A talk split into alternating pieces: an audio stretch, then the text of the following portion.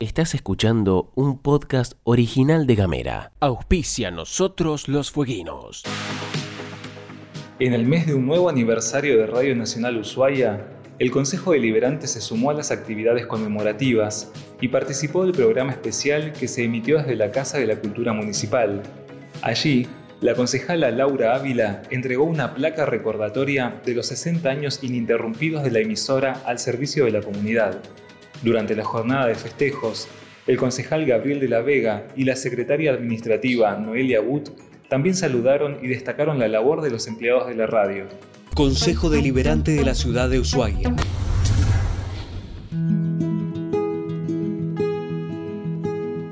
Hola, mi nombre es Gabriel Ramonet y esto es Nosotros los Fueguinos, segunda temporada, un podcast sobre historias y reflexiones.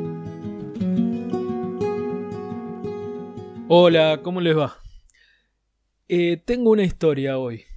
Es mínima, anecdótica se podría decir, al lado de otras del mismo tema, pero también me parece que muy simbólica para definir esa compleja y siempre conflictiva relación entre Argentina y Chile a propósito de los límites territoriales de cada país.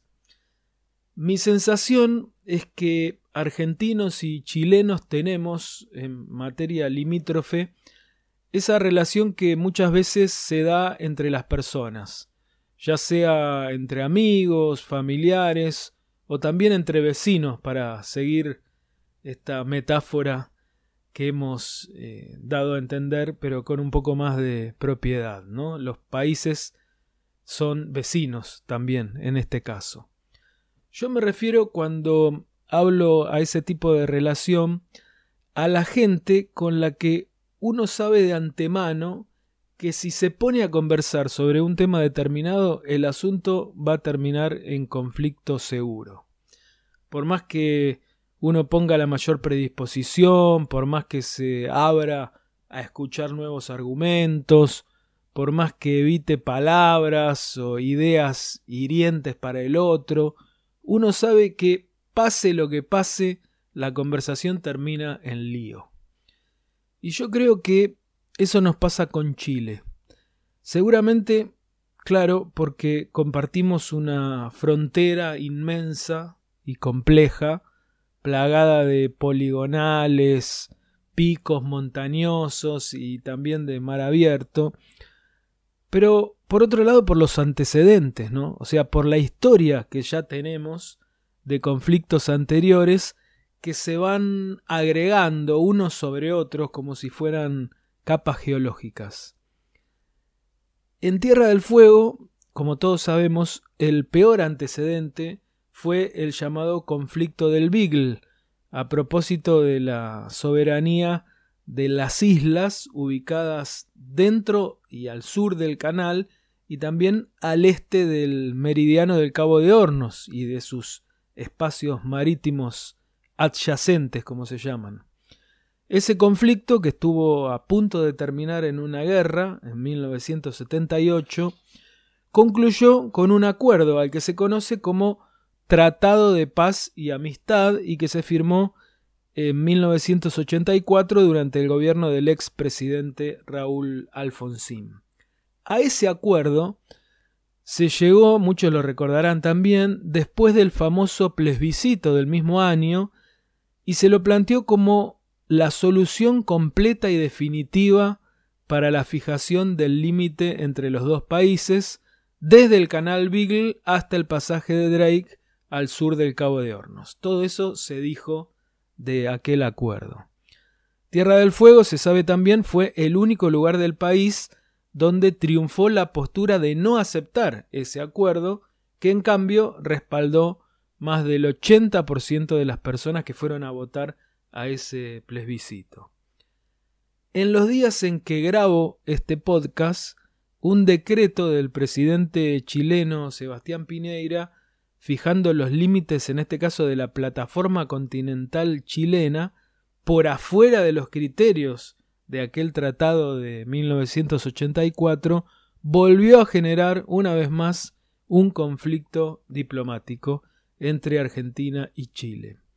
Y entonces regresó aquella sensación que les contaba al principio, esa de estar casi seguro que cualquier conversación sobre el tema termina en conflicto.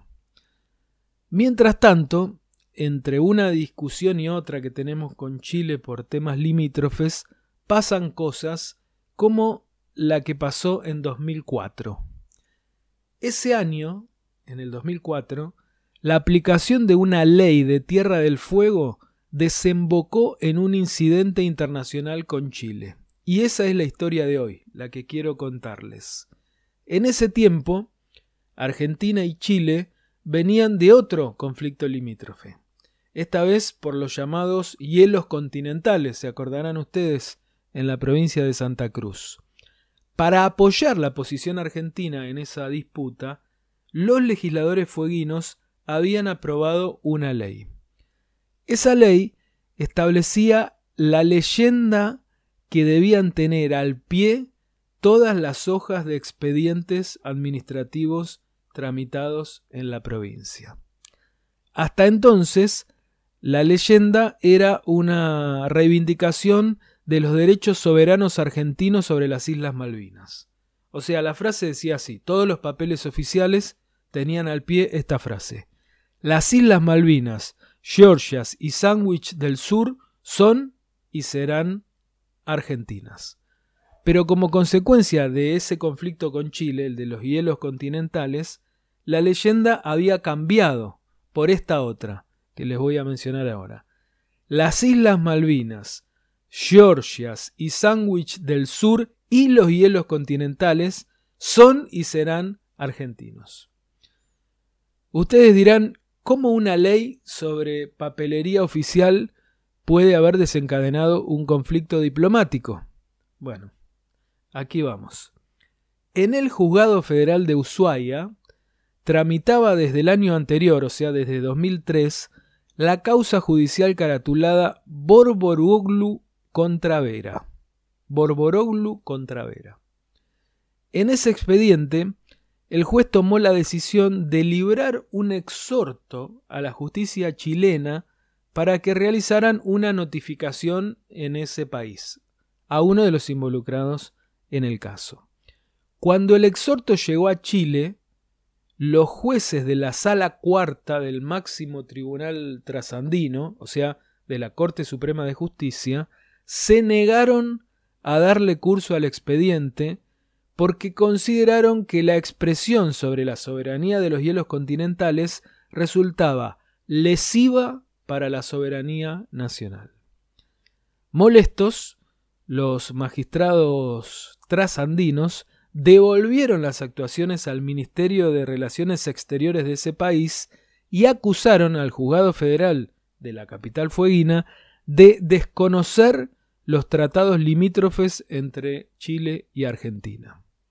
Después, la Cancillería chilena le bajó el perfil al entredicho y devolvió el exhorto al tribunal, recomendando continuar con el trámite a fin de evitar, dijeron, un entorpecimiento en la fluida cooperación existente con la República Argentina en el ámbito de la asistencia judicial mutua. Pero claro, los diplomáticos no pudieron evitar que la prensa chilena informara esa semana sobre lo ocurrido y que la noticia terminara publicada, por ejemplo, hasta en medios estadounidenses. Sí, así como lo escuchan. Los jueces chilenos dijeron puertas adentro del tribunal haberse enojado por partida triple, porque las autoridades diplomáticas no advirtieron la irregularidad, entre comillas, porque el juzgado argentino desconoce los tratados limítrofes y porque un hecho similar ya se había registrado en diciembre de 2002, o sea, no era la primera vez. Lo cierto es que aquel 5 de enero de 2004, la Corte chilena devolvió el documento judicial producido en Ushuaia a la sede diplomática trasandina, como contamos recién.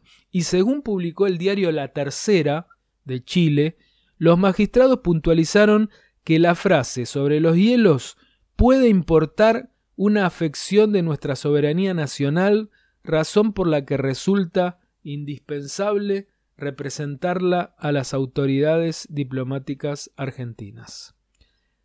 El mismo diario informó que tres semanas más tarde, el director de Asuntos Jurídicos de la Cancillería chilena, Claudio Troncoso, le contestó al organismo judicial.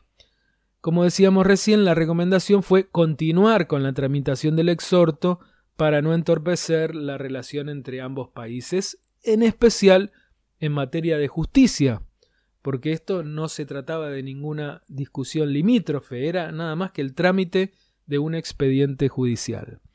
La Corte aceptó el consejo y el conflicto se dio por terminado, aunque claro, el incidente ya había traspasado las fronteras y se había convertido en una capa geológica más, en la extensa pared donde se comprimen los históricos conflictos limítrofes con nuestro país vecino o hermano. Gracias y hasta la próxima. Mi nombre es Gabriel Ramonet y esto fue Nosotros los Fueguinos.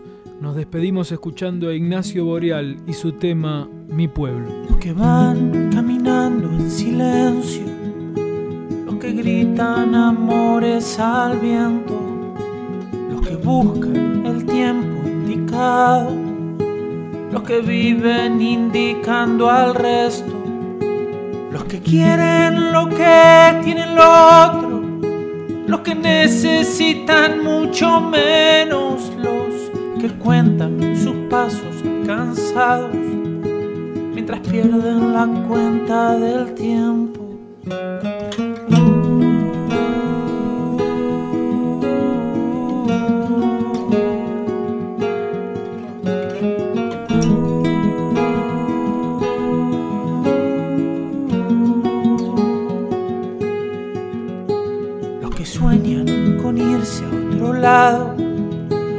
Que hacen de este palmo su sueño, los que esperan pacientes sentados, los que matan por llegar primero, quienes luchan a viento y marea, los que dejan que los lleve el viento y los que caen del monte rodando.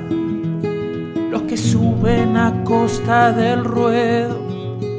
¿Qué pasó con mi pueblo y su luz? Nuestro orgullo no es esta quietud, como el río que empuja por dentro. Somos puro viento y camino en el sur.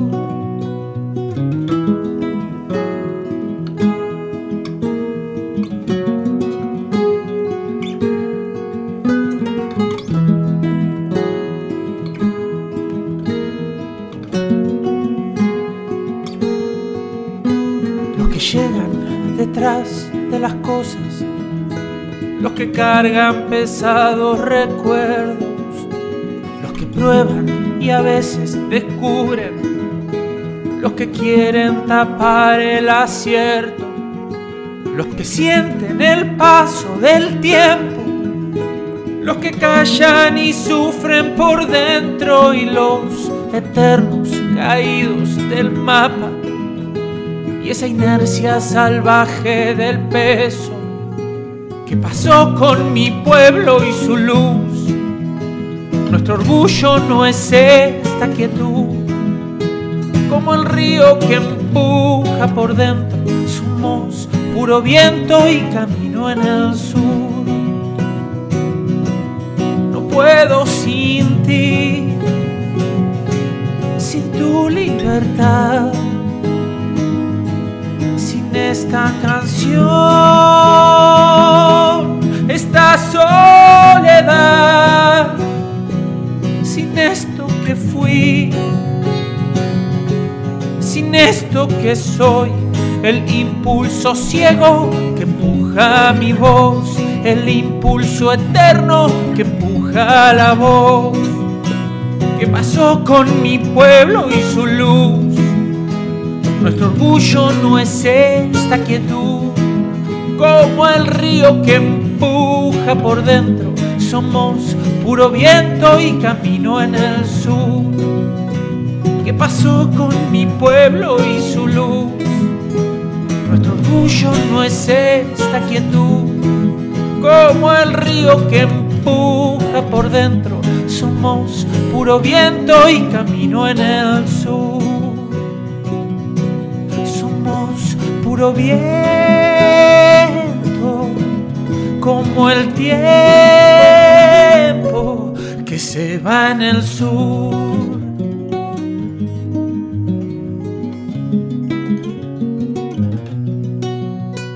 Auspicia a nosotros los fueguinos.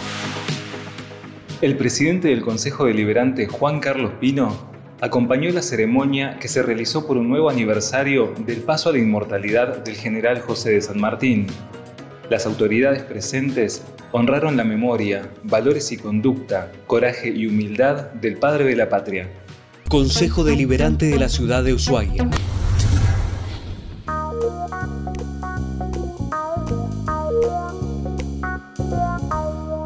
Estás escuchando un podcast original de Gamera.